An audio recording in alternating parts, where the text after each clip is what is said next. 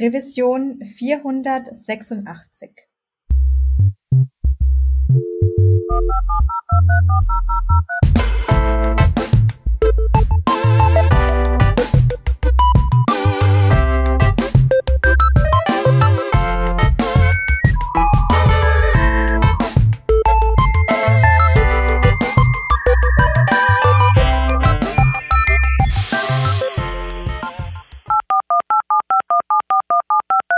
Diese Revision von Working Draft wird euch präsentiert von Hörerinnen und Hörern wie euch.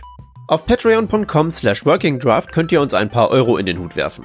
Aus euren Beiträgen und unseren gelegentlichen Werbeeinnahmen bezahlen wir allerlei teure Softwareabos und das Honorar unserer Audioproducerin. Wenn ihr euch auch beteiligen wollt, könnt ihr das unter patreon.com slash workingdraft sehr gerne machen.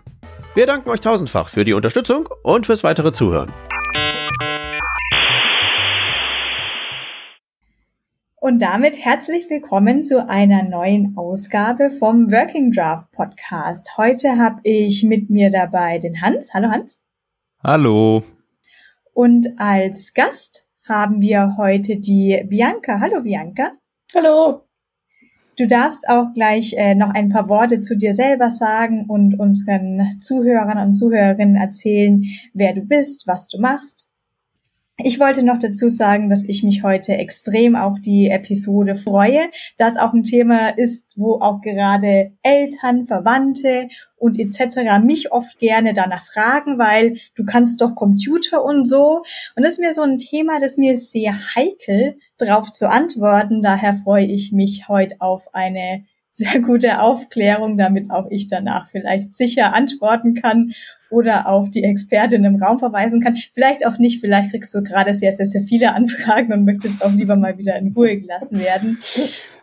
Aber damit, Bianca, übergebe ich jetzt das Wort wieder zu dir. Ja, guten Tag. Mein Name ist Bianca Kastel. Ich mache eigentlich Frontend-Entwicklung, eigentlich ursprünglich mal und so ein bisschen Projektmanagement. Aber ähm, ich mache irgendwie seit Beginn dieser Pandemie viel mit Kontaktnachverfolgungssoftware im Gesundheitsamt. Das macht es seit August 2020.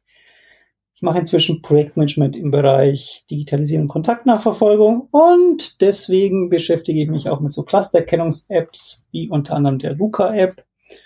Und deswegen, ja, habe ich inzwischen durchaus relativ viel Expertise in dem Thema. Ich spreche unter anderem auch bei so Sachen wie dem Bundestag digitalen Agenda zu dem Thema. Ähm, ich habe ein Gesundheitsamt betreut in der Pandemie zu dem Thema und bin Teil des Teams LucaTrack. Die haben sich beschäftigt mit dem Thema Luca und Sicherheitslücken und beschäftigen mich noch mit einem Projekt namens Iris Connect, um Gesundheitsämter und Apps miteinander zusammenzubringen. Das ist ja natürlich nicht schlecht. Jetzt fühle ich mich natürlich ein bisschen komisch, wenn ich so drüber nachdenke, was ich so mit meiner Zeit anstelle. Aber dann steigen wir doch gleich in das Thema ein. Du hast jetzt gerade schon sehr viele Punkte, glaube ich, verschiedene genannt, Luca Track und Iris Connect etc. Aber dann einfach mal runtergebrochen auf Luca, warum das alles mit Apps wie Luca und so weiter. Ja, also wir haben ja immer noch Pandemie leider und ähm, irgendwann dachte man sich, es wäre schon ganz schön, wenn man Risiken, die man erzeugt, wenn man zum Beispiel Gaststätten mit aufmacht, Kulturveranstaltung wieder hat, wenn man die natürlich irgendwie minimieren könnte. Und dann hatte man sich gedacht, naja, es wäre ganz gut, wenn man diese Papierlisten, die man früher hatte, also ist halt in die Gaststätte gegangen, hat diese Papierlisten gehabt und die waren natürlich immer ein bisschen doof, weil die musste man immer entziffern, da konnte man die irgendwie, die Daten der anderen Leute einsehen. Und ähm, dann ging es eben auch darum, dass man diese Papierlisten digitalisiert. Das ist in dem Fall immer wichtig, wenn du jetzt zum Beispiel mit jemandem in der Gaststätte warst, der halt zum Beispiel infektiös war das ist natürlich für dich auch ein Risiko, weil du könntest ihn ja angesteckt haben. Deswegen gibt es diese ganzen Kontaktnachverfolgungs-Apps eigentlich. Und das ist eigentlich auch der Grund, warum es Luca gibt, weil es eben diese Notwendigkeit gibt, diese Kontaktdaten zu erfassen. Und man hat auch versucht, es digital zu erfassen, weil es geht ja schneller, es geht ja irgendwie, ähm, das haben wir jetzt gleich im digitalen Format. Und ähm, ja, das ist so im Prinzip erstmal das, warum Luca irgendwann mal so wirklich populär wurde im März weil man sich dachte, wenn ich jetzt eine App habe, ähm, dann kann ich die Pandemie auch schneller bekämpfen, weil die Leute können in die Restaurants, man könnte die schnell nachverfolgen, die Risiken sind schnell erkennbar. Und ja, irgendwann hat man das quasi so verkauft und deswegen haben wir dieses Ding überhaupt, weil irgendjemand sagte, cool, brauchen wir jetzt. Und vor allem ist es halt digital, ne? Und das ist halt äh, der große Vorteil. Du hast es ja eben schon genannt. Äh, ich erinnere mich noch äh, an Initial, als hier äh, Luca irgendwie auf den Markt kam, irgendwann letztes Jahr, wahrscheinlich um diese Zeit, so grob, nehme ich mal an. Ähm, vielleicht ein bisschen früher. Und ähm, irgendwie hing da doch Smudo, äh, glaube ich, von den Fantastischen Vier, ist das korrekt? Hing der da nicht mit in der Entwicklung drin? Oder woher kommt diese App eigentlich? Ja, also diese, diese App kommt eigentlich so ein bisschen aus so einem Startup Dunstkreis. Ähm, Smudo ist da beteiligt, glaube ich, zu 20, 25 Prozent äh, mit, mit seiner Firma namens, äh, also ans Culture for Life. Das ist die Firma gehört dann Culture for Life und Nexenio zusammen entwickeln diese, dieses Programm. Die haben das halt irgendwann mal, ich glaube, September, Oktober ähm, letzten Jahres begonnen. Und ähm, inzwischen auch äh, relativ erfolgreich verkauft, äh, auch mit der Zielgabe, man soll doch jetzt wieder Kulturveranstaltungen starten können und äh, hm. will da was gegen die Pandemie tun. Es ist auch ein Business, muss man sagen. Es ist jetzt nicht nur so ein, so ein äh, Programm nur aus intrinsischen Motivationen, sondern es hat sich ganz gut verkauft und äh, Smudo hängt da durchaus auch mit, wenn man es mal hochrechnet, in seiner Beteiligung durchaus einigem Geld mit drin er war auch das Maskottchen dafür und ähm, hat es dann auch mhm. ganz gut angebracht, so ähm, ja, Ende, äh, Anfang März, Ende Februar, als dann irgendwann mal er bei Annie Will saß und äh, Luca verkauft hat. Ähm, das war tatsächlich auch der, der Zeitpunkt, wo ich mit dem Thema Luca als erstes Mal Kontakt hatte, weil da hieß es dann auch, äh, Frau Kastel, kennen Sie Luca? Und dann ich so, ja, kann man sich mal angucken. Ähm, und mhm. da kam dann Luca auch bei uns ums Eck und da hieß es dann, ja, müssen wir mal testen. Hm. Vielleicht kannst du ähm, noch mal ganz kurz einordnen. Also es gibt ja auch in diesem Kontext noch andere Anbieter an, sag mal mal Apps. Ne? Also mir fällt jetzt diese, ich weiß nicht, heißt die Recover oder sowas, so ein Anbieter, bei dem du halt einen QR-Code auch scannst, um dann eine Nachverfolgung möglich zu machen. Ähm, das wäre so die eine Frage, aber auch die Standard-Corona-App, ähm, die die Bundesregierung ja äh, sozusagen in Kooperation, ich glaube, mit SAP und Telekom ähm, ähm, anbietet, bietet ja mittlerweile, wenn ich das richtig im Kopf habe, auch diese Möglichkeit halt per QR-Code oder wie auch immer irgendwo einzuchecken, eine Nachverfolgbarkeit möglich zu machen. Wo positioniert sich da Luca genau?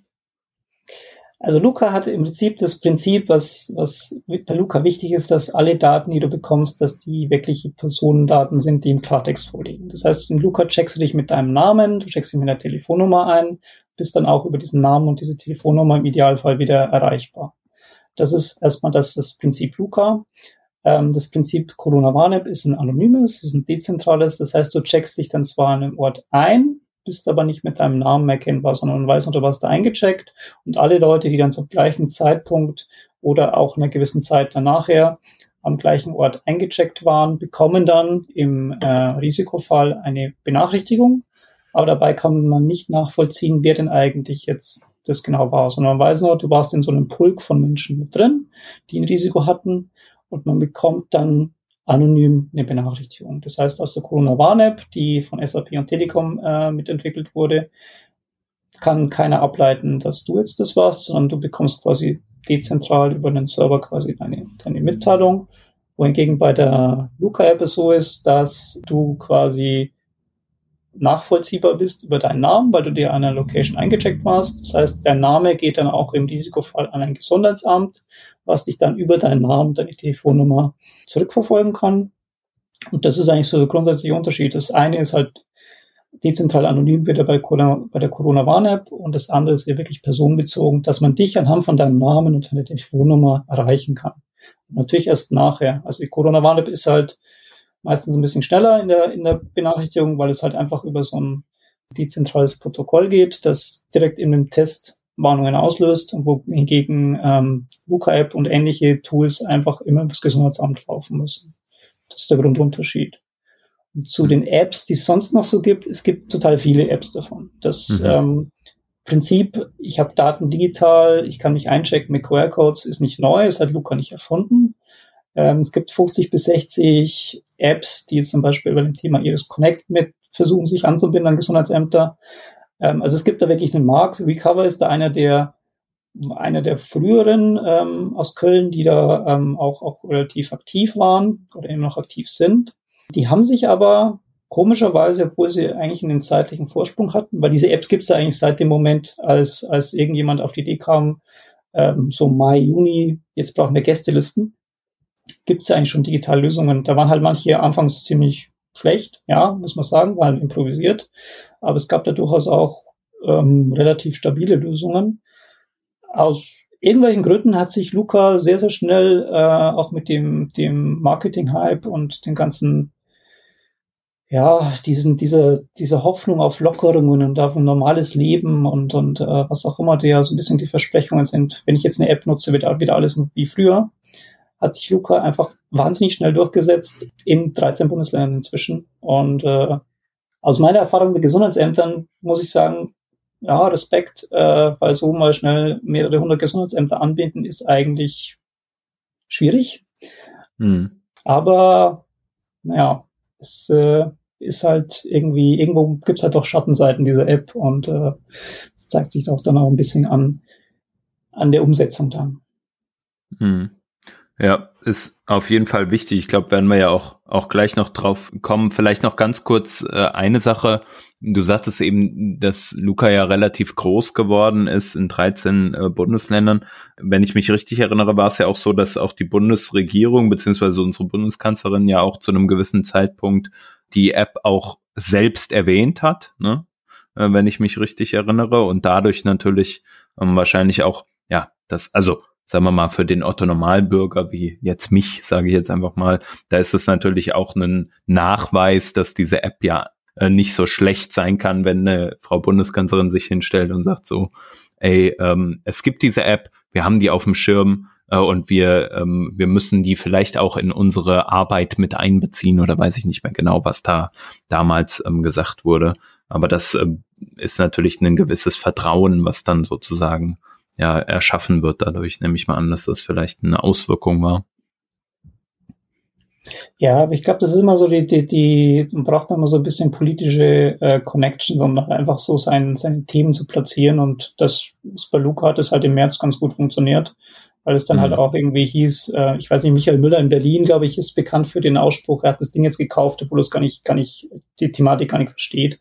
Und das mhm. ist halt mhm. auch so das, wo du merkst, okay, da hat jemand sein, sein Produkt platziert, das Thema positioniert und gesagt, hier, das ist jetzt die Lösung für alles. Äh, mit der Thematik dahinter haben sich die wenigsten beschäftigt und ähm, ja, hat er funktioniert soweit, bis sich halt dann Leute das mal genau angeguckt haben. Mich würde jetzt noch interessieren, wie das eigentlich abläuft, wenn ich jetzt tatsächlich infiziert sein sollte. Denn ich habe schon das Gefühl, wenn es um Corona-Warn-App und um die Luca-App und die anderen Apps geht, dann ist das immer so im Grundsatz, ja, dann werde ich halt informiert, wenn irgendjemand anders infiziert war. Aber es äh, geht natürlich andersrum. Ich kann ja die quasi aktive Person dabei sein. Jetzt weiß ich von der Corona-Warn-App oder habe es auch von, von Podcasts und Nachrichten gehört, dass es halt vielleicht da auch tatsächlich einfach schleppend anläuft, weil man die Statistiken hat, wie viele Leute eigentlich infiziert wären und wie viele sich da, davon einfach infiziert melden, nämlich nur ein relativ kleiner Bereich. Und dadurch, dass das auch noch dezentral ist und auch noch ohne Name und dann, dann hat es halt irgendwie, irgendwie eine geringe Wahrscheinlichkeit. Im Endeffekt hat das dann irgendwie alles nicht viel ausgesagt. Wie funktioniert es denn mit Luca, wenn ich jetzt selber infiziert sein sollte und mich melden muss? Naja, im Prinzip ist es so, sowohl bei der Coronavirus als auch bei Luca ist es so, dass, dass im Moment des Tests passiert etwas. Also du wirst getestet, du wirst positiv getestet und dann, dann passieren bei Luca und auch bei der Coronavirus jeweils ein Prozess, der danach anläuft.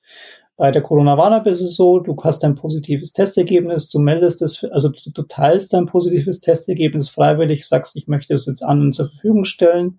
Dann geht es quasi einen automatisierten Weg in, in diese Benachrichtigungskette. Dass jetzt die Corona-Warn-App da ähm, nicht so eine ganz hohe Verbreitung hat, liegt einerseits daran, dass halt nicht alle die Corona-Warn-App nutzen, einerseits, aber auch nicht alle ihr Testergebnis teilen.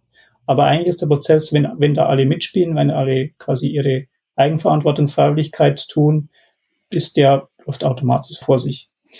Bei dem Thema Luca-App ist es so, dass da es immer so ist, ähm, da ist es auch so, du wirst positiv getestet, dann wird ein Gesundheitsamt dich fragen, hm, ja, wo warst du denn? Und dann sagst du halt, ja, ich war jetzt irgendwie äh, in dem Zeitraum, wo ich, wo ich infektiös war, war ich zum Beispiel in einer Gaststätte. Und ähm, dann würde man halt feststellen, okay, in der Gaststätte gab es vielleicht ein Risiko es gibt auch immer so die Vorstellung von, von Menschen, die sich nicht so ganz mit dieser Gesundheitsamt-Thematik beschäftigen. dass dann sofort alle alle Locations und Begegnungen und Check-ins, wo du warst, irgendwie abgeklappert werden und alle dann in Quarantäne müssen. Das ist nicht so, weil man muss natürlich schon nur da äh, Leute quasi in Quarantäne stecken, wo auch wirklich ein Risiko. Also wenn du im Biergarten warst, an frischer Luft und Leute nicht eng auf eng saßen, dann ist da kein Risiko. Wenn du jetzt natürlich in einer, in einer stickigen Raucherbar warst, ist es eher ein Risiko. Da würde man halt erstmal abwägen, es ist, ist da ein Risiko gewesen. Das heißt, diese Warnungen wegen, wegen Check-ins wie Luca sind eher selten. Aber es gibt sie halt. Kann natürlich sein, dass da irgendwo mal ein Risiko war. Dann wird ein Gesundheitsamt erkennen, na, da war ein Risiko.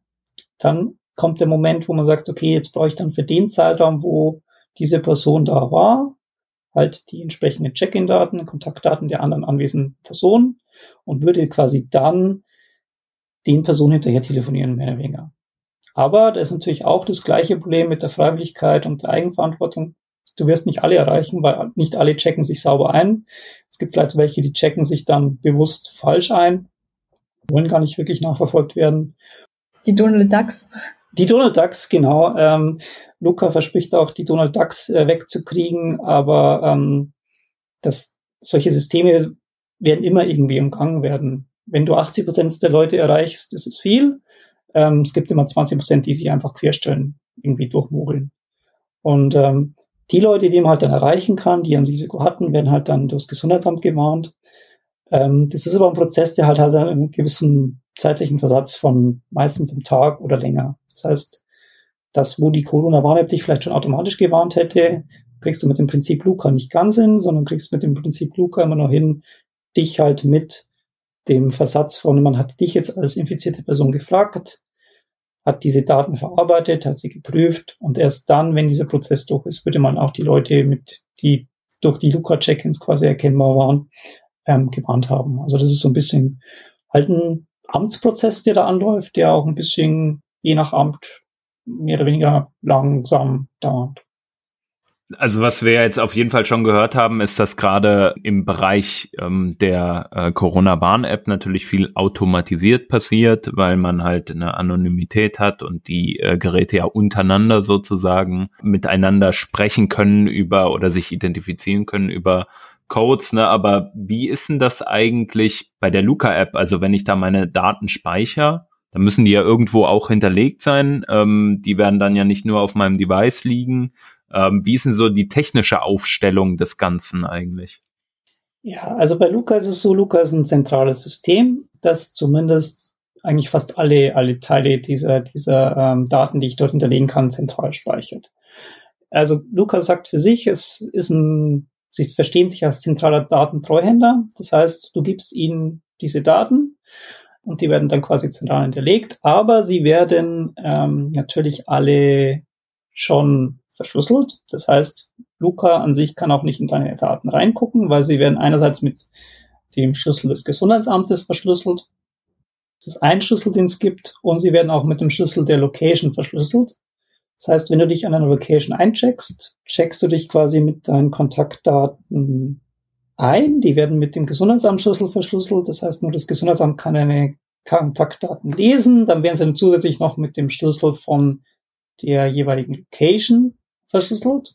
Das klingt jetzt doppelt verschlüsselt, klingt irgendwie sicher. Das hat aber eigentlich nur organisatorische Gründe, weil also Dinge mehrfach verschlüsseln macht Dinge nicht sicherer, sondern es ist einfach nur eine Hürde zusätzlich, dass du eine zusätzliche Instanz brauchst, um Daten zu entschlüsseln.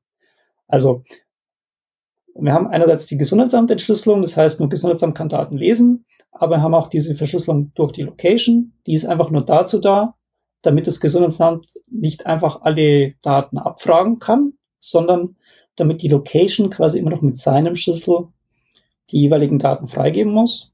Weil es ist quasi bei aller, bei jeder Anfrage von Gesundheitsämtern immer so.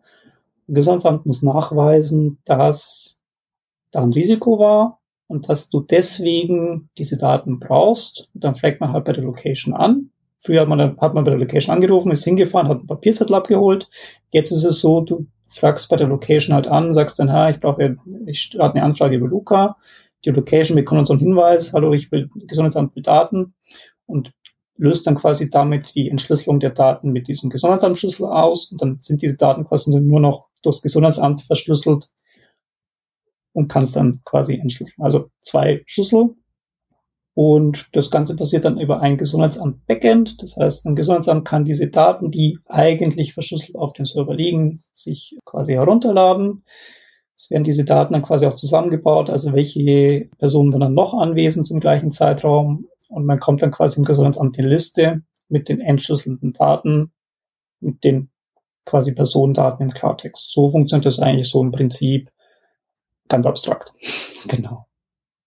Das heißt, man hat eine gewisse Sicherheit, dass man, äh, dass die Daten halt nicht einfach geklaut werden können ähm, und dadurch halt ähm, ja geleakt werden können, wo welche Personen zu welchem Zeitpunkt waren. Weil ich nehme an, das ist ja die große Sorge, die natürlich viele ähm, Menschen haben, wenn sie solche Apps nutzen, ne, dass sie auf einmal irgendwie, dass jeder das Profil erstellen kann, wo sind die Leute gewesen zu welchem Zeitpunkt und das vor allem ja, Unberechtigte drauf zugreifen können. Ist das grundsätzlich gebannt bei, bei Luca? Also sag mal mal, soweit man das, äh, soweit das geht irgendwie? Ähm, oder wie, wie ist da so deine Erfahrung jetzt in den letzten äh, Monaten? Also im Prinzip ist es so, das Grundkonzept von Luca ist in der Theorie, ist es eigentlich schon relativ sicher. Das äh, klingt jetzt aus meinem Munde dann schon immer ein bisschen verwunderlich, weil ähm, natürlich hat man sich das mit dem Verschlüsselungskonzept auch schon halbwegs sinnig überlegt, dass da auch Dinge eingebaut sind, die auch diese Verschlüsselung kompliziert machen. Also wenn du zum Beispiel in der Luca-App äh, dich mit dem QR-Code einchecken willst, dann ändert sich der zum Beispiel immer. Das heißt, da wird auch jedes Mal eine neue, neuer QR-Code generiert. Ähm, das heißt, da ändern sich auch bestimmte kryptografische Bestandteile um einfach auch diese Entschlüsselung komplizierter zu machen. Weil du könntest jetzt natürlich auf die Idee kommen, du ziehst dir alle Daten von Luca runter und machst dann irgendwie Brute Force, äh, versuchst du die zu entschlüsseln. Das geht natürlich, je nachdem, was das für ein Verschlüsselungsverfahren ist, brauchst du einfach nur sehr viel Zeit dazu. Dadurch, dass du aber halt bestimmte Teile veränderst, also zum Beispiel bei den QR-Codes ändern sich, ähm, ändern sich sogenannte Secrets immer jede Minute. Das heißt, wenn, wenn sich dieses Secret jede Minute verändert, dann hast du natürlich äh, auch viel, viel mehr Aufwand. Jetzt zum Beispiel nicht, also du könntest einen Check-in quasi entschlüsseln, aber für den nächsten bräuchtest du dann später ein anderes Secret, also musst du wieder von vorne anfangen. Ähm, das ist so eigentlich so grundsätzlich von der Theorie her nicht falsch von dem, wie es konzipiert ist. Das Problem, was sich aber halt immer äh, bei so einem zentralen Datendruck halt ergibt, ist, gibt es denn da vielleicht noch irgendwelche Seitenkanäle, wo dieses System an sich schon ähm, naja, Hintertüren offenbart, die quasi von sich aus dir helfen, das System gegen sich selbst arbeiten zu lassen. Und in dem Kontext ähm, hast du ja auch äh, einiges an Recherche betrieben und einige, bist auch auf einige Probleme äh, grundsätzlicher Natur gestoßen. Ne? Ja, also vielleicht, vielleicht kann man auch, um, um zu diesen Problemen dann zu kommen, kurz sagen, was denn so eigentlich so die Sachen sind, die, die, die es bei Luca gibt. Ähm, also es gibt bei Luca einerseits diese Apps ähm, für iOS und, und Android. Alles, was ich jetzt irgendwie im Kontext von Luca kenne, was irgendwie kaputt war äh, oder gezeigt wurde, ist, hat wenig mit den Apps zu tun. Also die Apps sind zumindest jetzt nicht irgendwie ähm, mit, mit äh, Lücken aufgefallen. Es gibt bei Luca aber halt auch noch die Möglichkeit, dass du dich per einer Web-App anmeldest. Und eine Web-App liegt im Browser, das heißt, der Code liegt auch im Browser vor, das heißt, du kannst die Web-App manipulieren. Also wenn jetzt zum Beispiel auf die Idee kommst, du möchtest dich bei Luca registrieren und du möchtest aber nicht deine SMS verifizieren, also es gibt normalerweise bei, bei der Telefonnummer eine SMS-Verifizierung. Wenn du dir jetzt denkst, naja, diese SMS-Verifizierung, die ist jetzt irgendwie nicht so cool, die möchte ich jetzt nicht haben, ich möchte aber trotzdem registriert sein. Dann könntest du auf die Idee kommen, den, den Client den, der Web-App zu manipulieren, um eben auch dahin zu kommen, weil der, der Code liegt da im Client. Also das ist schon mal das erste Einfallstor. Dann gibt es so Schlüsselanhänger im Luca-System. Das sind quasi nur ausgedruckte QR-Codes. Die sind statisch. Das heißt, da sind bestimmte kryptografische Merkmale im System schon bewusst abgeschwächt, weil es ja technisch auch schwierig anders funktioniert. Und was es bei Luca auch noch gibt, es gibt ein Kontaktformular, das heißt, du kannst dich dann quasi auch ohne diesen ganzen, äh, ohne, ohne irgendwelche physikalische Hardware anmelden. Das heißt, es ist ein normales Webformular, wie man es halt irgendwie von so einem E-Mail-Kontaktformular kennt. Und spätestens an dem Moment ist es halt tatsächlich auch so, dass du das halt relativ einfach fluten kannst, weil, ja, ist halt ein Webformular. Okay, das heißt, es gibt vor allem halt ähm, Einfalltore, über die man jetzt irgendwie schauen kann, welche also sozusagen mit Standard-Hacking-Methoden so ein bisschen zu gucken, wie kann man vielleicht einen Service in die Knie zwingen, wie kann man, kann man vielleicht den Service ja offline bringen oder ähnliches. Oder hat das auch tatsächlich Implikationen halt, um ja Daten von, sagen wir mal, Dritten äh, irgendwie zugänglich zu machen? Also könnte ich wenn ich mich jetzt ein bisschen damit beschäftige, irgendwie mich in, in die Backend-Systeme von denen einhacken. Die Backend-Systeme an sich sind, glaube ich, muss vielleicht mal kurz dazu sagen, was es eigentlich für, für so eine Technik gibt, falls du da mal irgendwie äh, dich genau damit beschäftigen willst. Ähm, der Code liegt glücklicherweise auch offen vor. Also das Projekt ist jetzt nicht Open Source in dem Sinne, wie Open Source ein Projekt ist, dass du einen Pull Request machen kannst, sondern es ist ein Projekt mit offenem Quellcode und äh, aber das keine Mitwirkungsmöglichkeiten. Das ist auch ganz bewusst so gemacht. Aber im Prinzip ist es so, dass die Technik halt der Apps ist entweder Swift oder, oder Java für die iOS und Android Variante und ähm, die Web-App, das Backend an sich ist eigentlich tatsächlich äh, alles JavaScript, äh, Node, React und ich glaube, die Datenbank ist Postgres. Ähm, das heißt, da kommt man auch mit relativ rudimentären Frontend-Kenntnissen, wie ich sie mhm. habe, versteht man auch sehr, sehr schnell, was da passiert. Äh, man, man versteht auch sehr, sehr schnell, wie diese API funktioniert. Und ähm, tatsächlich war so der erste Moment, erste Berührungspunkt mit dem System Luca tatsächlich ja, guckst du halt mal dieses Ding an, äh, schaust mal, was so dieses, dieses Backend macht. Ähm, also es gibt mehrere Backends. Es gibt das Backend des Gesundheitsamtes, es gibt das Backend für den Betreiber, also die Gaststätte zum Beispiel. Und es gibt halt diese Web-App zum Beispiel. Das heißt, du hast schon mal drei Backends, mit denen du mit relativ normalen Web-Technologien gucken kannst, was da so passiert. Und da lassen sich schon ja, in der frühen Phase haben sich da schon relativ viele Sachen erkennen lassen. Das Ding in die Knie zu zwingen, ähm, ja, mein Gott, kannst halt irgendwie Denial of Service Sachen drauf machen, einfach auch möglichst mhm. viele Requests drauf ballern. Ist jetzt aber nicht so spannend, wie wenn man jetzt Ideen hat, wie man zum Beispiel ähm, Locations beeinflussen kann, Daten abziehen kann, ähm, vielleicht irgendwie andere Akteure im System attackieren, weil ähm, das System ja in die Knie zwingen, ist weniger spannend, als an Daten zu kommen oder Daten zu manipulieren. Wenn der Code quasi offen vorliegt, was sind denn so die normalen Sachen? Da schauen ja bestimmt irgendwelche klugen Leute drüber, um irgendwas zu finden. Was kommt denn da so normalerweise? Und kamen auch tatsächlich hilfreiche Bemerkungen oder war es vor allem ein Posting an Sachen, die man vielleicht gar nicht so an ändern kann? Also ich denke da zum Beispiel auch jetzt gerade an glaube ich, eine Warnung, die es gab bei der Corona-Warn-App, wo man dann seine Impfung angeben konnte, dass wenn man beispielsweise die zweite Impfung angab, aber noch nicht diese zwei Wochen vergangen sind für die vollständige Impfung, dass man dann theoretisch gesehen am Handy hätte man das Datum nach vorne stellen können und dann hätte die Corona-Warn-App schon angezeigt, dass äh, irgendwie ein Checkmark, so passt schon. Wobei man den Code ja immer noch scannen muss und dann würde der selber antworten, nee, ist noch nicht vollständig geimpft. Und da gab es, soweit ich das gehört habe, einen Riesenaufschrei, aber die, die App ist gut genug, kann ja keiner mehr richtig, richtig Software schreiben. Ähm, wie ist es denn bei der Luca-App so gegangen? Also ich glaube, bei Luca gab es durchaus auch, naja, am Anfang gab es einen gewissen Gutwill. Man hatte durchaus auch den Willen, sowas mal auch erfolgreich zu sehen, weil es ja durchaus ein spannendes Thema angeht und man, man kriegt dieses Konzept auch wirklich sauber digital, datenschutzgemäß, äh, IT-Security äh, sicher hin, dann ist es ja durchaus spannend, wenn man das tatsächlich hinkriegt.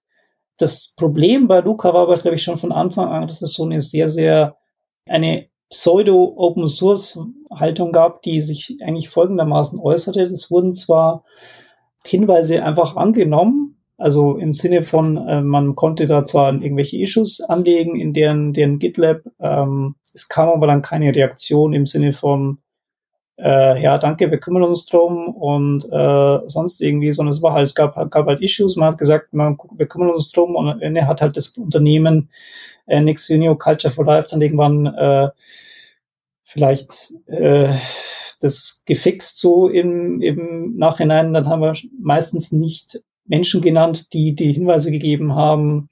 Ähm, es gab Pressemeldungen, wir haben das gefixt aufgrund von einem Hinweis. Und das ist einfach, glaube ich, diese, diese Attribution von Menschen, die ja, im Open Source Kontext ist ja ganz normal, den Leuten zu sagen, ah, danke an sowieso wegen, wegen dem und dem Hinweis, speziell im Security Kontext.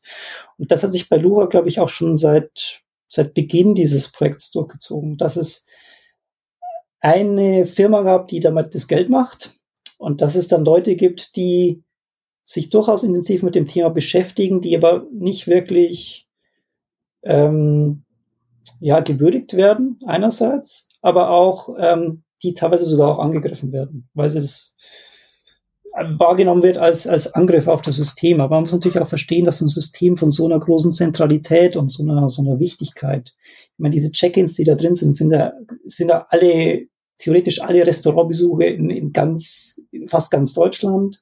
Das sind ja nicht bloß Restaurantbesuche, es sind vielleicht auch Besuche in Kirchen, äh, Moscheen, Synagogen, ähm, bei Selbsthilfegruppen, quasi alles, was in dieser Corona-Verordnung drinsteht, das sind quasi alle Zusammenkünfte von Menschen, die irgendwie erfassungswürdig sind. Und ähm, das ist halt dann schon ein bisschen komisch, wenn man da mit so einer eher nach außen wirkenden PR-Haltung sagt, ja, haben wir unter Kontrolle, haben wir gefixt, aber dann auch nicht mit der Community wirklich gut umgeht. Und das ist, glaube ich, auch das, was bei dem Projekt Luca dazu geführt hat, dass da man sich das sehr, sehr schnell verkracht hat mit speziell der, der IT-Sec-Community. Hm. Wenn man gerade diesen Eindruck jetzt mal nimmt, den du geschildert hast, was ist denn der Wunsch der Community gegenüber ähm, den Herstellern oder den, äh, ja, wie nennt man es, äh, den Entwicklerinnen und Entwicklern ähm, und der Firma hinter der Luca-App? Also was wäre sozusagen die Forderung? Was würde man sich wünschen? Naja, man muss ja auch das so sehen. Ähm, wenn man jetzt als Community schon quasi kostenlose Security Audits ähm, einem Produkt liefert, die ja eigentlich nicht die Aufgabe dieser Community sind, sondern die ja Aufgabe des Unternehmens sind, das dafür auch die Verantwortung und die finanzielle Entschädigung bekommt, dann ist ja erstens mal ganz normal, diese Leute zu nennen. Es ist auch durchaus normal, ein, ein sinnvolles Bug-Bounty-Programm zu haben, wo man sagt, okay, ihr habt einen Bug gefunden, der war so und so schwer, der ist so und so viel Geld wert. Bei dem Bug Bounty Programm ist es allerdings auch so, das hat so ein bisschen komische ja, Einschränkungen. Irgendwie war das, glaube ich, man darf da irgendwas eine Woche nachher irgendwie Dinge äh, verlautbaren, man darf und das und das und das nicht. Das sind so Einschränkungen, die kann man machen, aber die sind eher nicht so ganz im Sinne von äh, üblichen Bug Bounty Programmen, weil sie halt sehr, sehr eingeschränkt sind und auch sehr, sehr darauf bedacht sind, dass ich glaube, man darf sogar im Nachhinein, wenn man den Bug Bounty kriegt, nicht über diese Lücke sprechen bin mir jetzt nicht mehr ganz sicher, aber es war tatsächlich so, dass es man, man Leuten Geld gegeben hat, aber dass sie nicht mehr drüber sprechen, so ungefähr. Zumindest initial. Und das ist halt immer so, so eine Tendenz, die ist einfach nicht gut. Wenn du halt auch in der IT-Security-Community ist es so, man hat durchaus ja auch den, den, den Willen äh, zu sagen, okay, guck mal, hier war ein Problem, das ist ganz lehrreich, guckt euch mal an, macht bitte das nächste Mal so nicht, das ist ein Problem, macht diesen Fehler nicht zweimal. Und wenn man halt als Unternehmen so ein bisschen darauf bedacht ist, nichts nach außen dringen zu lassen und, und sagen, wir haben alles unter Kontrolle, aber es ist, gibt in Wirklichkeit Probleme, dann ist es eigentlich mh, auch in spezieller Sinne auf diesen, diesen Open Source Gedanken eher ein No-Go, würde ich mal sagen. Ein Problem, was ich mir jetzt vorstellen könnte, als du gerade meintest mit da gibt's Kontaktformulare auf der Webseite. Ich weiß es nicht ganz genau, wie die App strukturiert sind, aber auch Apps wechseln ja auch hin und wieder gerne mal in Webviews und auch das wäre ja quasi ein Webbrowser in dem Sinne. Das, was mich als Frontend-Entwicklerin natürlich ständig begleitet, ist quasi, sind Inputfelder, weil es so ungefähr das Schwerste ist, was es zu kontrollieren und zu testen auch gibt, weil das der die Schnittstelle ist zum User, wo ich nichts mehr sicherstellen kann. Da kann ja alles reingeschrieben werden in Inputfelder und im schlimmsten Falle auch noch ausgeführt werden. Gibt es damit Probleme? Naja, also es gibt ja so den berühmten Satz, never trust client's data. Und ähm, das ist natürlich bei einem System, äh, das ist bei allen Systemen ein Problem. Überall, wo, wo du User-Input hast, musst du dafür Sorge tragen, dass da kein Unsinn reinkommt. Das ist Basiswissen von allem, was mit, mit äh, Frontend oder mit, mit genereller Anwendung zu tun hat, die die Nutzerdaten entgegennehmen. Und ähm, das ist bei Luca durchaus ein Problem. Das kann man so sagen, wie es ist. Weil, ähm, naja, also angenommen, ich, ich nehme eine Postleitzahl entgegen.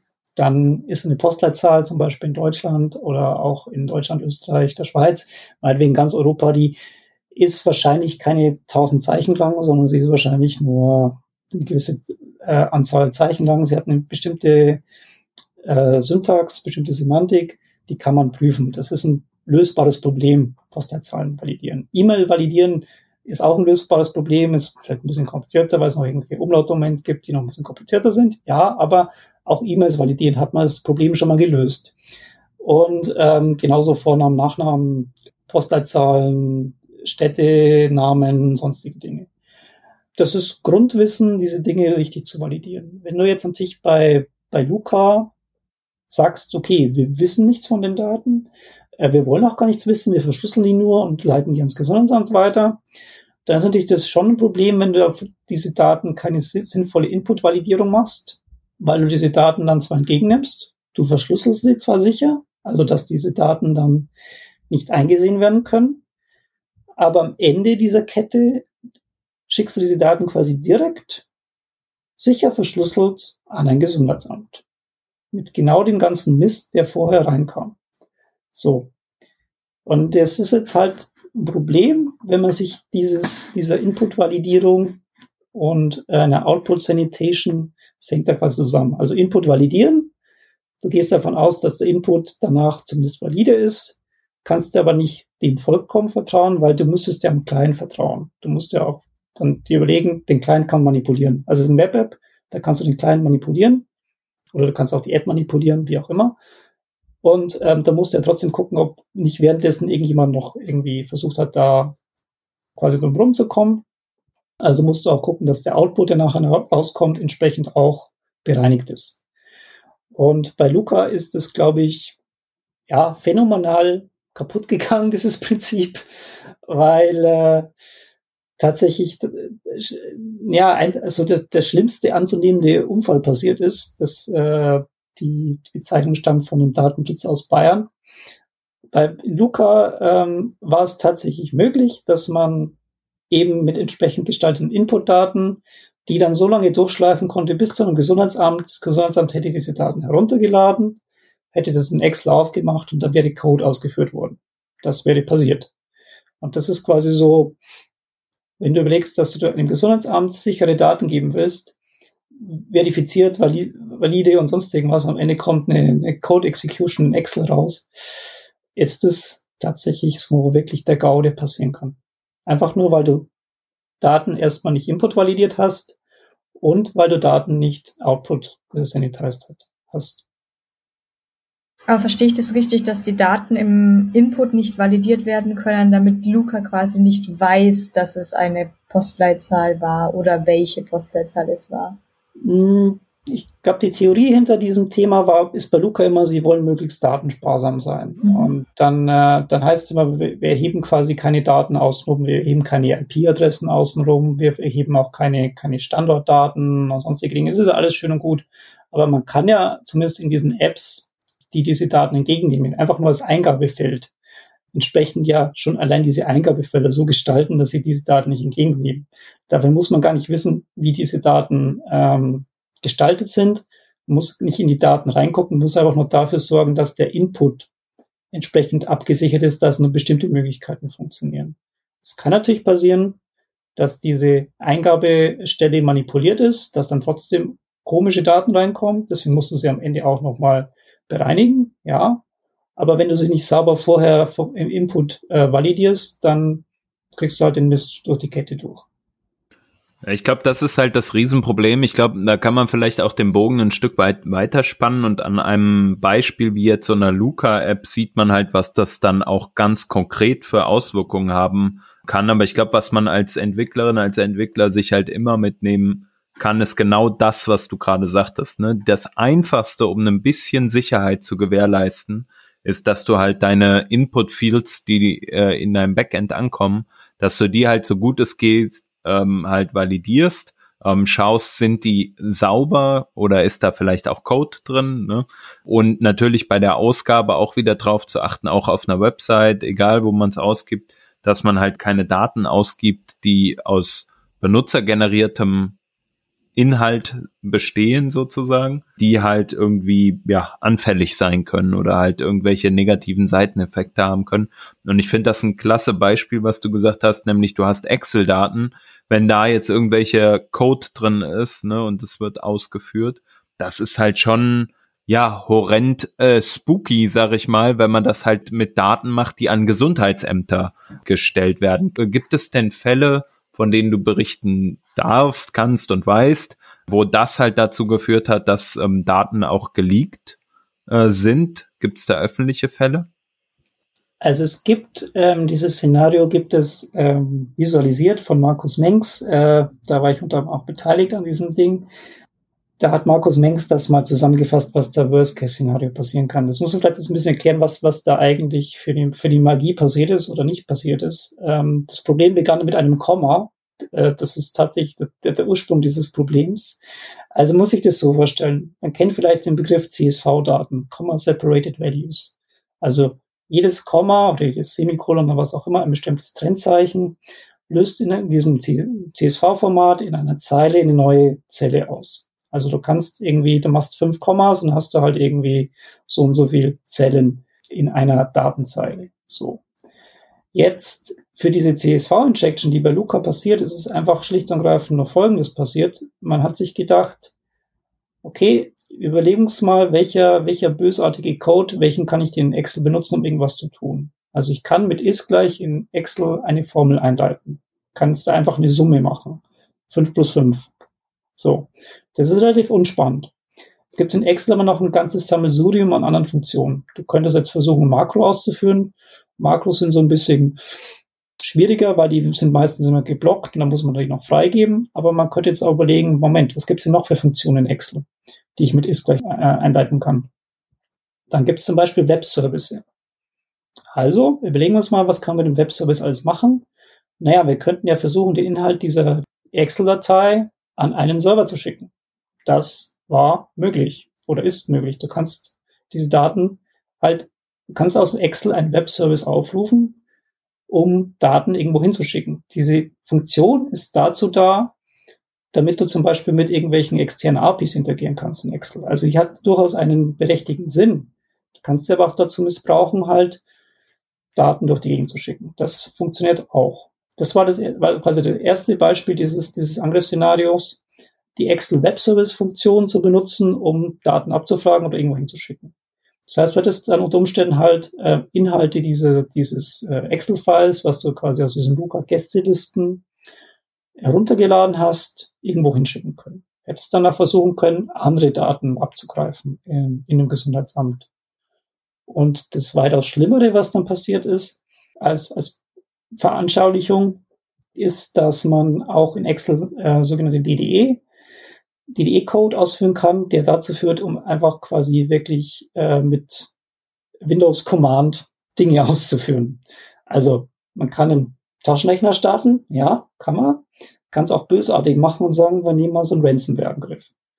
Das ist tatsächlich das, wenn du in dem CSV über Excel deine Ransomware-Angriff ausführen kannst, dann äh, ist es zwar ein weiter Weg, aber es ist möglich. Und es war schlicht und greifend deswegen möglich, weil man eben in diesem CSV durch ein weiteres Komma eine neue Zelle eingeleitet hat, wo dann diese Sanitation oder Sanitation Versuch, den die Entwickler von Luca da eingebaut haben, nicht mehr gegriffen hat. Also wenn ihr in CSV Dateien auf so Excel-Code bereinigt, müsst ihr da gucken, dass es für alle Zellen gilt. Und das solltet auch gucken, dass ihr nicht irgendwie Leute auf die Idee kommen, einfach neue Zellen so anzulegen, um die, um die Sanitation um, äh, zu umgehen, weil äh, bringt nichts. Es müssen wirklich in allen Zellen müssen diese entsprechenden Formeln entweder escaped werden, das heißt, dass du dann irgendwie noch mit, mit irgendwelchen Zeichen außenrum wrappst oder halt entsprechend diese, diese ähm, Zeichen entsprechend ja, bereinigt worden sind.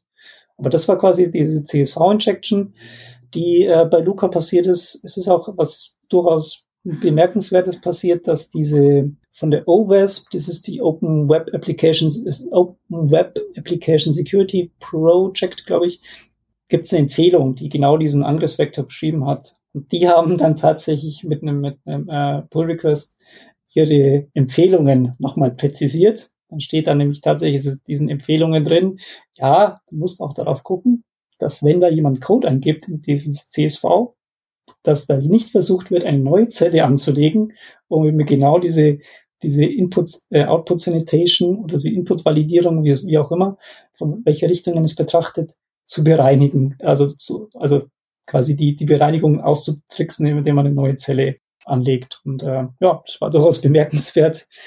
Ich musste auch feststellen, dass dieses Thema CSV-Injection viele Leute nicht auf dem Schirm hatten. Denkt man auch nicht dran, dass CSV irgendwie so bösartig sein kann. Aber ja, da kannst du auch mit einfachen CSV und einfachen Kommas äh, Dinge anstellen, die durchaus schlimme Nebenwirkungen haben können. Hm. Ja, ich finde das äh, Thema total interessant. Äh, ich habe vor einiger Zeit mich auch genau mit dem also sozusagen Generieren von CSV-Dateien irgendwie beschäftigt. Ähm, jetzt nicht User-Generated Input, aber genau das war halt auch ein Problem. Ne? Dann wurden irgendwelche äh, Summen generiert an einer bestimmten Stelle und äh, dadurch, dass man ein Komma in einem, ja, in dem, in dem Feld war es ein Title von einer Entity, wie auch immer. Auf jeden Fall ähm, hatte man dann halt dort ein Komma enthalten und das Problem oder in, in einer Liste von Namen oder ähnlichem. Und auf einmal hast du halt das Problem gehabt, dass du mehrere Felder daraus generiert hast und du hast dich lange gefragt, hm, warum ist das denn? Und dann, äh, sag ich mal, hilft so ein einfaches äh, Suchen und Ersetzen ja schon und man muss einfach nur ein Komma escapen und schon hat sich die Sache erledigt. Ähm, und es ist kein Problem. Ne? Also es ist nicht so äh, horrend komplex, das Problem zu fixen. Aber wenn man halt nicht dran denkt, dann hat man halt gleich ein Problem. Und äh, das ist dann natürlich die Maximalausprägung davon. Ne?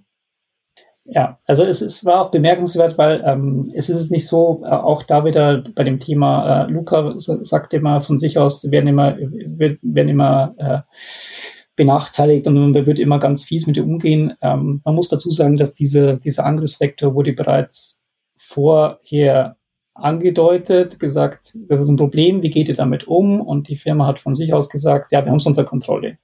Mhm. Und wenn dann halt drei Wochen später zu dem, wo die Firma von sich aus gesagt hat, ja, wir haben es unter Kontrolle, bemerkenswerterweise ist da auch ein Satz gefallen, das, es gibt einen Zeitartikel dazu, den kann man vielleicht auch noch verlinken.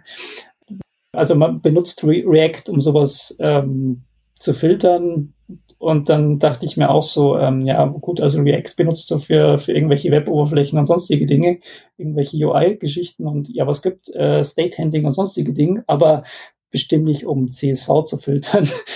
Und ähm, es war schon bemerkenswert, weil es auch so ein bisschen auch schon von der ja, Verkennung der eigentlichen Problematik äh, durchscheinen ließ. Und ähm, ja, so nahm dieses, dieses Elend seinen Lauf. Und ähm, man, man ist im Security-Kontext da schon immer dran bemüht, so, so responsible disclosure sich äh, Dinge zu machen. Also man benennt eine Schwachstelle, teilt sie dem Hersteller erstmal mit, gibt dem Hersteller Zeit, es zu fixen aber der Hersteller hat ja diese Schwachstelle von sich aus bestätigt, dass sie nicht existieren würde. Sie existierte dann weiterhin.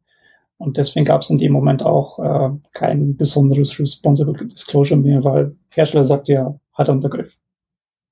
Das war ja schon mal extrem spannend. Hast du noch andere solche Extrembeispiele, die passieren könnten, außerhalb vielleicht auch vom CSV-Bereich? Mich interessiert es natürlich nochmal aus der Web-Richtung. Ja, also es, äh, es gibt ähm, ein ganz gutes Beispiel, ist tatsächlich alles, was mit URLs zu tun hat. Das ist tatsächlich in dem Bereich Corona und Tests und, und, und sonstige Software gerade so ein, so ein Running Gag, ich weiß nicht warum, mit offenen URLs oder leicht ratbaren URLs. Also angenommen, du hast eine URL, die hat irgendwie eine ID in der URL, dann ist es natürlich doof, wenn diese, diese Zahlenreihe einfach ratbar ist. Das ist bei Luca nicht passiert. Die haben dieses Problem schon erkannt. Äh, deswegen würdest du immer versuchen, dass diese, diese UIDs, es gibt da so, so ein UID-Schema, das sind irgendwie ähm, 16 Stellen oder 32 Stellen, aber für eine sehr, sehr lange äh, Kette an, an äh, ähm, Zahlen und Ziffern. Das heißt, es kann man so gut wie, du müsstest schon sehr, sehr viele tausend Millionen äh, Varianten durch, durchspielen, um auf diese URL zu kommen. Also das ist schon mal, haben sie schon mal richtig gemacht. Also keine, keine normalen Ziffern, äh, die aufsteigen in, in der URL, sondern einfach UIDs, die ähm, schwer zu erraten sind. So. Weil bei Testzentren, die Schnelltests anbieten, ist es nämlich nicht der Fall. Die fallen nämlich regelmäßig auf die Füße, weil irgendjemand da einfach nur äh, ungesicherte, nicht authentifizierte URLs hat, wo einfach nur Ziffern hochzuzählen sind und hast die Schnelltestergebnisse anderer Menschen. So. Das haben sie schon mal richtig gemacht, aber dann hat gab es bei dem Thema Luca auch noch ein anderes Szenario. Das sind wir bei dem Thema, ja, Luca wurden solche Probleme auch schon über normale Issues benannt und es kam keine Reaktion eine gewisse Zeit lang. Du konntest bei Luca, wenn du diesen QR-Code hattest, dieser QR-Code war von einer Location, der steht da quasi am Eingang, dann konntest du bei Luca aus der, aus dem gleichen, aus der gleichen UID dieses QR-Codes, erkennst du ja, steht ein QR-Code drin, konntest du mehrere Dinge ableiten. Du konntest einerseits ableiten, wie viele Leute das dort eingecheckt sind, aktuell, Echtzeit und Gesamt. Das ist das Erste, was so ein bisschen schwierig ist, weil es sind Informationen, die sollte man jetzt vielleicht nicht irgendwie immer öffentlich verfügbar haben. Sind ja durchaus auch sensible Orte unter Umständen dabei. Und, was noch viel schlimmer war, du konntest damit auch diesen QR-Code-Scanner in Luca starten. Also in Luca gibt es die Möglichkeit, dass du dich entweder selbst eincheckst über dein Smartphone oder dass du eingecheckt wirst. Das heißt, darauf konntest du quasi einen Scanner einfach mit der URL zusammenbauen, diesen QR-Code und diese ID hattest du ja, also aus, aus dem QR-Code hattest du die ID. Mit einem einzigen QR-Code konntest du dann quasi einen beliebigen Scanner dir zusammenbauen und dann konntest du quasi für die Gaststätte nebenan Leute in die Gaststätte einchecken zum Beispiel. Einfach nur, weil die URLs entweder so einfach ratbar sind, äh, offen rumlagen, sonstige Dinge. Das sind halt einfach so Szenarien, die ja, URLs abdichten ist eines. Äh, man sollte natürlich auch überlegen, brauche ich Authentifizierung hinter irgendwelchen Dingen? Und muss es immer die gleiche, gleiche UID in der URL sein? Oder äh, muss ich vielleicht Dinge durchrotieren? Und ähm, das ist bei Luca tatsächlich am Anfang schon passiert. Das haben sie dann nachher verbessert, ja. Aber das war halt auch so ein Szenario, wo man sich denkt, okay, da hätte man bisschen drüber nachdenken können, gibt es über System hinweg IDs, die sich wiederholen, mit denen ich dann schon fast die gesamte Funktionalität dieser Anwendung benutzen hätte können. Ja, also ich habe äh, gerade mal hier noch eine Website durchgescrollt, timeline.luca.fail. Vielleicht kannst du auch noch ein bisschen was zu sagen, wo es ja auch eine Aufschlüsselung der unterschiedlichen Probleme ähm, gibt. Man sieht da, dass dann auch im, im März diesen Jahres die Probleme angefangen haben, deutlich zuzunehmen, um dann ähm, ja auch gerade jetzt im Mai und Juni natürlich einen, einen sehr hohen Stand erreicht zu haben an Themen, die einfach entdeckt wurden, ja äh, wo darüber berichtet wurde. Das ist ja auch so eine Art Sammelbecken, sagen wir mal, oder eine Dokumentation aller Probleme, ähm, die mit der Luca-App entdeckt wurden, richtig? Ja, das ist äh, Timeline Luca Fail, ähm, kann ich empfehlen, macht Sebastian äh, Fuhrmann. Versucht sich da äh, täglich oder äh, intensiv damit zu beschäftigen, was sich da alles ansammelt ist so aus, aus IT-Security-Sicht durchaus spannend, weil da halt auch ähm, äh, relativ gut auch gezeigt wird, was denn so alles kaputt war, was auch so die, die Historie dieser ganzen Bugs ähm, war. Da ist unter anderem auch dabei das Thema LucaTrack. Ähm, ich glaube, LucaTrack muss ich kurz erklären, was denn das eigentlich war. Thema Schlüsselanhänger. Ähm, auf dem Schlüsselanhänger ist ein QR-Code drauf. Und dieser QR-Code sagt dir dann äh, quasi, wie die ID dieses Users ist und noch quasi einen, andere, einen anderen Parameter, ähm, den Tracing sieht. Und jetzt ist es natürlich so, dass dieser QR-Code auf diesem Schlüsselanhänger, das ist halt so ein ausgedruckter QR-Code, der ändert sich nicht. Das heißt, du weißt auch, was dieser User für eine ID hat im Luca-System. Und ähm, als, als Tobias Rabenstein und ich dieses Thema äh, LucaCheck äh, Mitte April gefunden haben, haben wir was festgestellt, dass sich dadurch, dass sich in diesen Schlussanhängern diese, diese, ähm, diese QR-Code ja quasi nicht ändert, dass diese UID von diesem System ja irgendwie immer gleich ist. So. Und jetzt waren wir wieder bei dem Thema Kryptokonzept hin und her. Verschlüsselung bringt relativ wenig, wenn du in einem System immer noch eine Möglichkeit bietest, wie du in diesem System Daten abfragen kannst, ohne dieses Verschlüsselungskonzept überhaupt anzugreifen. Und bei dem Thema Luca-Check mit den Schlüsselanhängern war es tatsächlich so, es gab beziehungsweise es gibt immer noch einen, einen API-Endpunkt, der jetzt anders funktioniert äh, seit LucaTrack, aber den, den gab es damals im, im äh, Mitte April. Du konntest, wenn du diese, diese Schlüsseldaten hattest, also den User-ID und den Tracing äh, äh, quasi, konntest du an diesem Endpunkt Daten abfragen. Also konntest anfragen, dieser User mit diesem Tracing Secret, wo war denn der zu einem gewissen Zeitpunkt? Das heißt, du hattest in diesem Schlüsselanhänger die User-ID und den Tracing Secret. Das heißt, du musstest den Schlüsselanhänger nur angucken, hast daraus schon diese User-ID bekommen und wusstest dann auch, naja, jetzt kann ich ja quasi alle, alle Zeiten von diesem Schlüsselanhänger durchgehen und ich kann quasi anhand von dem Schlüsselanhänger nachvollziehen, wie denn des, dessen Bewegungshistorie war. Das heißt, du wusstest sofort, wenn du diesen Schlüsselanhänger nur vom QR-Code her kanntest, wie sein Bewegungsprofil war. Und ähm, das war damals schon ein relativ großer Impact, weil zu dem Zeitpunkt, als wir dieses Ding gefunden haben, waren mehr als 100.000 Schlüsselanhänger im Umlauf. Das ist natürlich schon einiges über ganz Deutschland verteilt. Und das war dann auch schon so, dass wir da auch nicht mehr so ganz ähm, ja, die Füße stillhalten konnten und sagen konnten, naja, ist, ist, so ein kleineres Problem, weil es sind ja tatsächlich dann auch Menschen äh, unter Umständen gefährdet.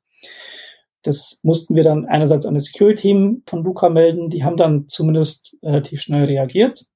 Aber naja, gab halt auch eine Meldung an die Datenschutzbehörde. Es ist eine Sicherheitslücke in dem Fall, wo auch Menschen davon betroffen sind. Und ähm, das war das Thema Luca-Track, was auch so in diese Historie von diesen, diesen Luca-Timeline-Fails da als größeres Problem kommt, neben diesen CSV-Injections, aber auch so von den Themen, was man halt auch so erkennt. Und das ist halt auch wieder so ein Szenario, ja, äh, also von den Problemen, die wir hatten, Input-Output-Validierung äh, ist wichtig, URLs offen rumliegen lassen ist auch schwierig, aber auch so Credentials offen rumliegen lassen. Also wenn du einen QR-Code hast und das sind schon die Credentials, dann ist es ein bisschen unklug, äh, das auf den QR-Code zu packen oder vielleicht nicht noch einen zweiten Faktor. Also du könntest ja, wenn du den QR-Code, also wenn du einen Schlüsselanhänger registrierst zum Beispiel, könntest du ja so ein, so ein PIN definieren. Du registrierst den und darfst dir noch selbst einen PIN ausdenken, ob irgendwie auf diese Daten so zu greifen. Das ist ja nicht passiert, sondern dieser Schlüsselanhänger mit seinem QR-Code war quasi sowohl ja, Schlüssel und Schloss quasi in einem konntest damit einerseits Daten verschlüsseln, konntest aber mit dem gleichen System auch wieder Daten rausnehmen.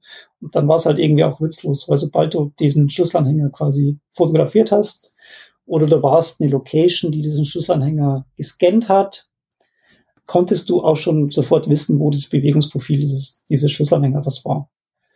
Und ähm, ja, das sind einfach so konzeptionelle Dinge, die jetzt gar nicht so an irgendwelchen exotischen Programmierfehlern, wenn du irgendwie hier noch einen Buffer Overflow mit ja, dann irgendwie beim Mondschein noch irgendwie den, den, den äh, Memory Overflow machst, sondern das waren halt einfach so konzeptionelle Sachen, wo du dir dachtest, okay, denk halt mal kurz noch drei Meter weiter, was denn das eigentlich heißt, konzeptionell.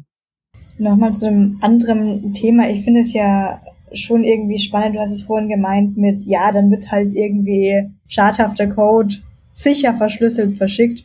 Ihr habt das eh das Gefühl, dass es generell für vor allem nicht so technologische Personen, aber wahrscheinlich auch für einige schon eher technikaffine Personen halt so ein Problem ist, nicht nur bei der Luca-App, ich sehe es jetzt gerade extrem im Messenger-Bereich. Ja, irgendwas mit, ja, aber Telegram ist ja auch Ende zu Ende verschlüsselt, das ist doch super. So, ja, du kannst auch Ende zu Ende verschlüsselt nach Drogen fragen. Ist jetzt die Frage, wie gut oder schlecht es ist. Ich habe ja wahrscheinlich, wenn ich jetzt ein normaler Mensch bin, aber keine weiteren Möglichkeiten für mich, die Luca-App sicherer zu machen. Da ist jetzt nicht irgendwie noch ein versteckter Toggle zu sagen, ich möchte die Verschlüsselung aktivieren oder sowas, sondern für die Standard-User ist wahrscheinlich schon alles getan. Also für die Standard-User, du hast, hast als Standard-User keine Möglichkeit, dieses Szenario irgendwie abzusichern. Also das Szenario, was ich immer sage zum Absichern ist, das klingt jetzt ein bisschen albern für so einen äh, digital affinen Menschen wie mich, aber ich sage halt, ich check halt immer noch einen Papierzettel ein und dann kann es sein, dass dieser Papierzettel über dieses Kontaktformular ins Luca-System wandert. Ich weiß aber, dass dann ein neuer User angelegt wird und dass mit diesem neuen User man zumindest keine Verknüpfung zu dem hatte, wo ich vorher war. das ist zumindest der digitale Frieden, den ich mit dem Luca-System maximal finden kann, wenn, wenn sich die Location, ich habe ja nicht, nicht ähm, in, unter Kontrolle, was die Location mit meinen Daten nachher macht, ob die den Luca packt oder nicht, das ist halt leider nicht in meinem äh, Einflussbereich. Ich muss der Location vertrauen, wenn sie sagt, okay, wir machen Papierzettel, wir machen auch nur Papier. Wenn sie sagt, sie will das Papier in Luca bringen, dann soll sie das tun, aber sie, wenn sie so das Kontaktformular tut, dann gibt es da weniger Probleme mit Verknüpfung und Tracing und sonstigen Dingen. Weil die Information fürs Gesundheitsamt ist dann trotzdem immer noch vorhanden. Das ist, glaube ich, auch wichtig zu sagen. Ich, ich will jetzt nicht die Leute dazu anstiften, zu sagen, ähm, äh, füllt checkt nicht ein. Nee, tut das bitte, weil es ist aber trotzdem noch im Sinne des Infektionsschutzes wichtig und das wäre, glaube ich, auch im Sinne von dem, was ich als, an Gesundheitsämtern betreue, fahrlässig zu sagen, das IT-Security ist da wichtig. Nein, Infektionsschutz ist da genauso wichtig und ähm, wenn ihr den Papierzettel zur Möglichkeit habt, dann nimmt es, füllt ihn bitte auch sauber aus, ähm, sonst kann man eure Infektion nicht nachvollziehen oder andere Leute warnen.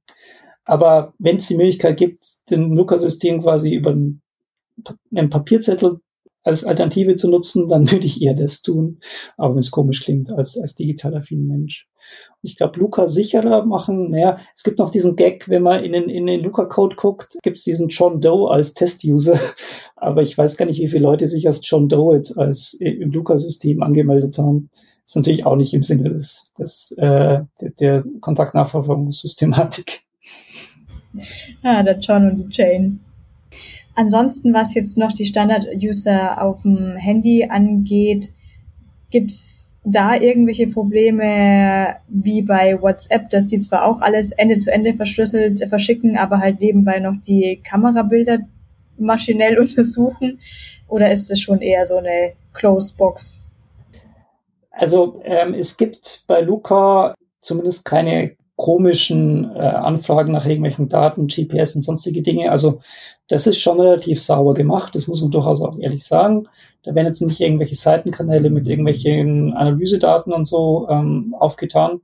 Und ähm, ich glaube auch durchaus, dass dieses Produkt Luca tatsächlich auch noch das tut, was es äh, tun soll, Kontaktnachverfolgung, also Daten, Daten speichern. Man muss aber halt dann auch immer ein bisschen überlegen, äh, Gibt es da vielleicht doch irgendwie so neben, neben äh, Szenarien, wo man dieses Produkt dann weiter nutzen will? Wenn man natürlich so eine, so eine Check-in-App hat, ähm, kann man da natürlich noch andere Sachen reinpacken, Impfzertifikate, Schnelltests, sonstige Dinge. Ja, ist, ähm, da wandert halt immer sehr viel rein. Ich glaube, es ist dann auch schon immer so ein bisschen eine Marketing-Nebennutzung, ähm, wenn man dann irgendwie bestimmte Testzentren. Ich glaube, es gibt in Luca die Möglichkeit, dass man jetzt irgendwie äh, Testzentren dann zum nächsten Testzentrum irgendwie eine Karte hat. Ja, ist ja gewisserweise auch ein Markt, aber so grundsätzlich ist, glaube ich, das Thema, was Luca sonst mit dem Fokus auf, auf darauf fokussierten Datennutzung nur für diesen Anwendungszweck hat, eigentlich glaubwürdig, meiner Ansicht nach. Wobei das halt, ja, auch schwierig ist, wenn, die Vertrauenswürdigkeit dieses Unternehmens dann da, daran scheitert, dass halt die Umsetzung dann durchaus eher schnell und schlampig gemacht wurde und äh, nicht mit der Maßgabe, der Hingabe, die, wie es mit dem Produkt von so einer Relevanz eigentlich notwendig gewesen wäre. Okay, jetzt haben wir dich ja auch schon einige Fragen gelöchert. Hans, hast du gerade noch eine Frage? Hm, also für mich äh, bleibt vielleicht noch festzustellen, glaube ich, dass es natürlich äh, wie in jeder Software irgendwie ähm, Probleme gibt, aber gerade durch natürlich zum einen die Riesenaufmerksamkeit, aber zum anderen vor allem halt durch die Sensibilität der Daten, ähm, die halt in so einem System landen, äh, glaube, dass es halt sehr, sehr wichtig ist, einfach auch zu verstehen, was dahinter steht. Und gerade äh, wenn ich da auch deine ich nenne es jetzt mal Forderung, Bianca, richtig verstanden habe, ist es halt einfach auch wichtig, dass die Betreiber dieser Plattform dann entsprechend auch ähm, eine gewisse Bereitschaft ähm, und eine gewisse Attribution für die Leute haben, die sich mit dem Thema auseinandersetzen, die aber auch äh, vielleicht Fehler äh, finden, Fehler feststellen und die dann aber auch melden, um entsprechend eine bessere Softwarequalität zu gewährleisten, die halt auch den Anforderungen ähm, die wir als Benutzerinnen und Benutzer haben an so eine Plattform, dann auch einfach ja leisten können. Ich finde es sehr, sehr wichtig, ähm, dass man diese, diese Aufgaben auch wahrnimmt. Von daher auch danke, dass du da ähm, selbst die, die Zeit investierst und uns das jetzt auch nochmal äh, dargelegt hat. Ich glaube, vielleicht was noch interessantes ist, ein Hinweis. Du hast ja zu dem Thema auch in einem Podcast des NDR schon mal gesprochen. Äh, wir werden das auf jeden Fall nochmal verlinken in den Show Notes. Also für die Leute, die sagen, ja, das Thema, ich will es mir jetzt nochmal anhören. Ihr könnt da nochmal reinhören, auf jeden Fall. Äh, da vielleicht auch noch mit ein paar anderen Perspektiven hinzukommt. Aber meine Frage ähm, jetzt an dich, Bianca, hast du denn noch ja einen Wunsch vielleicht auch für die Zukunft, wie sich äh, Luca-App äh, und die ganzen Corona-Apps äh, in dieser Richtung, auch was IT-Security anbelangt, entwickeln sollen? Was sind so die Hauptforderungen neben dem, was wir jetzt schon angesprochen haben? Naja, der Witz ist ja, dass bei Luca, also es gibt bei Luca durchaus ja, ich will nicht sagen, es gibt das gute und das böse Entwicklungsmodell, aber es gibt tatsächlich durchaus erfolgreiche Softwareentwicklung in Deutschland, die mit, mit öffentlichen Geldern gemacht wurde. Die Corona Warn-App ist ja durchaus sinnvoll, Open Source mäßig entwickelt worden, äh, mit einem offenen Entwicklungsprozess. Alles ist immer einsehbar über GitHub. Man ist relativ gut informiert über den, den äh, Versionsverlauf. Da gab es nicht so viele ähm, Sicherheitslücken bei der Corona-Warn-App. Mir ist, glaube ich, nur eine bekannt. Die war aber schon sehr exotisch. Diese Thematiken mit Impfzertifikaten und so weiter muss man natürlich auch wissen, was ist ein Impfzertifikat, was kann das und was kann es nicht. Und ähm, ja, ein Impfzertifikat ist jetzt ähm, kein Ding, was, was irgendwie äh, besonders sicher ist in dem Sinne, sondern es zertifiziert einfach nur das, was da halt draufsteht auf dem Impfzertifikat. Also wenn du irgendwie dich impfen lässt und irgendwie ein Impfpass fälscht und das digitalisierst, das wird das Impfzertifikat nicht verbessern. Aber äh, was ich eigentlich sagen will, es gibt durchaus Apps, die machen das auch besser. Also die, die haben äh, lange auch einen, einen offenen Entwicklungsprozess. Äh, Corona Warn ist wirklich gut, ähm, ist auch von, von IT-Security-Experten ähm, gelobt, auch von dem, wie sie mit diesem Problem umgehen und auch wie offen sie mit diesen Dingen umgehen. Auf der anderen Seite diese Luca-App, die ja auch einiges an Geld gekostet hat, die aber halt einfach einen sehr intransparenten Entwicklungsprozess haben.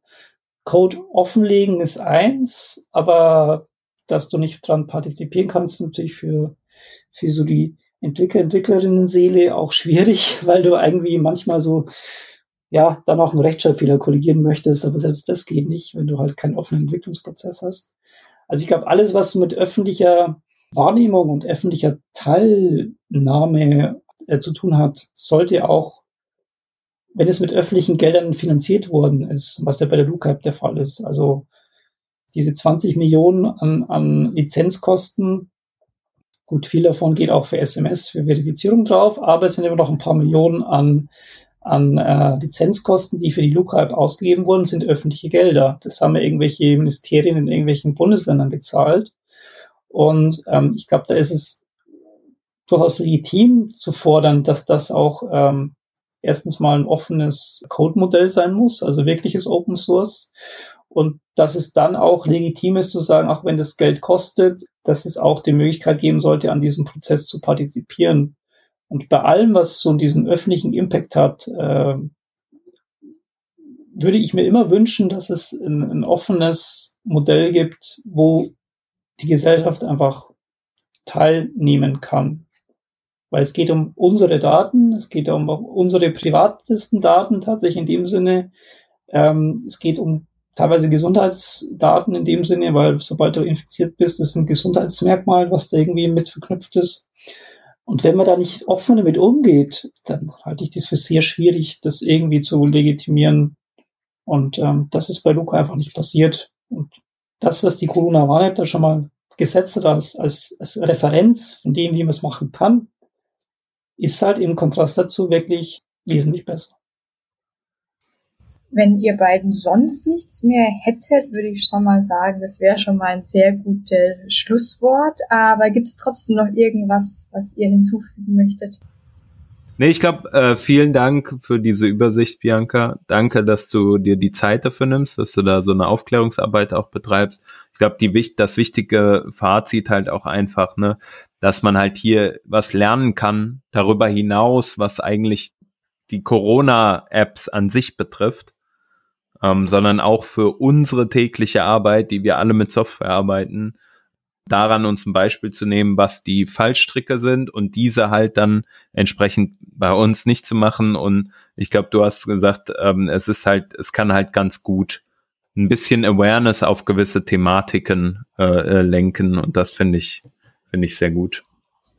Genau. Ansonsten für alle, die uns zuhören, interessiert uns natürlich auch sehr brennend, was ihr jetzt danach darüber denkt, ob ihr vielleicht auch irgendwas anpasst. Also schreibt's gern in die Kommentare oder auch auf Twitter bei dem Handle Working Draft. Äh, wir machen gerne nochmal eine Umfrage, ob ihr denn die Luca-App benutzen würdet, ob ihr die Handzettelchen bevorzugen würdet, die ja auch gerne etwas vielleicht datenschutzmäßig auch unsicher sein können. Jetzt musste ich gerade an so einen Arztbesuch denken, wo man so schön dieses Blatt in die Hand bekommt.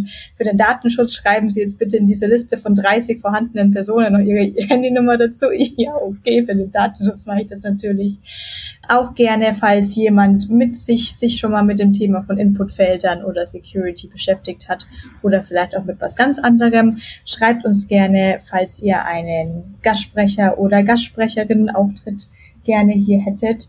Ansonsten bedanke ich mich fürs Zuhören und freue mich aufs nächste Mal. Ciao. Macht's gut. Tschüss. Und nochmal danke an dich, Bianca. Danke. Ciao. Ciao.